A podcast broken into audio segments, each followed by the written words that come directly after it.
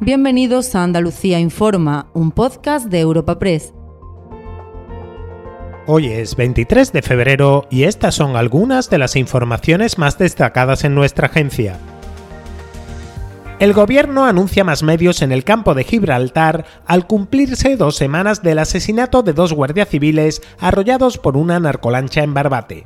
La presión de las fuerzas de seguridad contra esta actividad ilícita en la zona sigue dando frutos y ha permitido intervenir una embarcación cargada con 1.300 litros de gasolina y 39 kilos de hachís en una actuación en la que la Guardia Civil llegó a rescatar del mar a uno de sus tripulantes. La vicepresidenta primera, María Jesús Montero, ha querido disipar dudas acerca del compromiso del gobierno con garantizar los mejores medios frente al narcotráfico y ha prometido en Cádiz dos nuevos patrulleros para vigilancia aduanera en el campo de Gibraltar. Desde todos los frentes, desde todos los servicios y departamentos, tenemos que poner nuestra potencialidad al servicio de la causa común de acabar con una lacra que nunca tendría que haber empezado. Y no solo nos dirigimos a esta parte de Cádiz, al campo de Gibraltar, sino también a todo el área de influencia, porque también antes de finalizar 2024 vamos a incorporar a la flota de la base de Algeciras embarcaciones que permitan también seguir luchando contra el contrabando.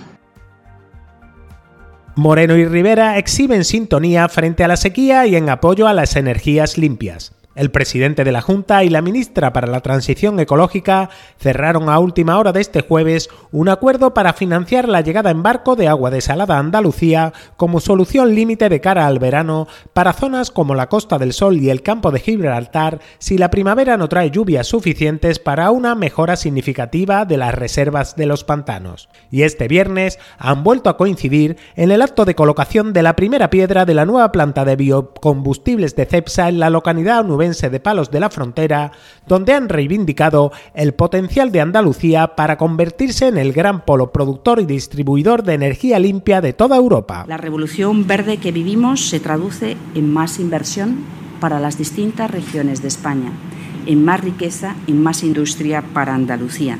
Impulsar esa nueva Andalucía industrial que ya empieza a concitar el interés en toda la Unión Europea. La nueva industria andaluza basada en la I+D y en unos extraordinarios recursos renovables nos depara un porvenir que creo que nos ilusiona absolutamente a todos.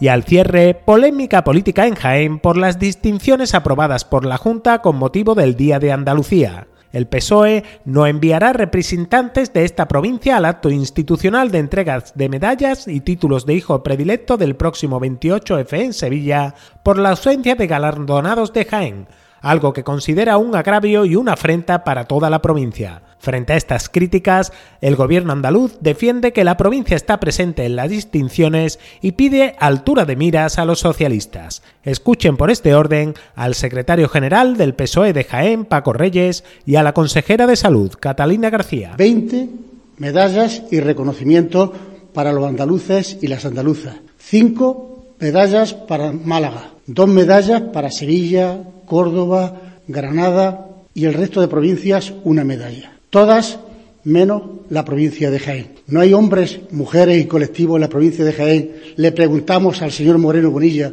que merezcan ese reconocimiento. Sí que hay una persona de Jaén dentro de esa medalla de Andalucía. Está la presidenta de la Asociación de Alzheimer de Linares, que además es la presidenta de la Confederación. Pero yo creo que tenemos que tener altura de mira y ver a qué personas específicas en edad, sino a qué colectivo y qué representan en Andalucía.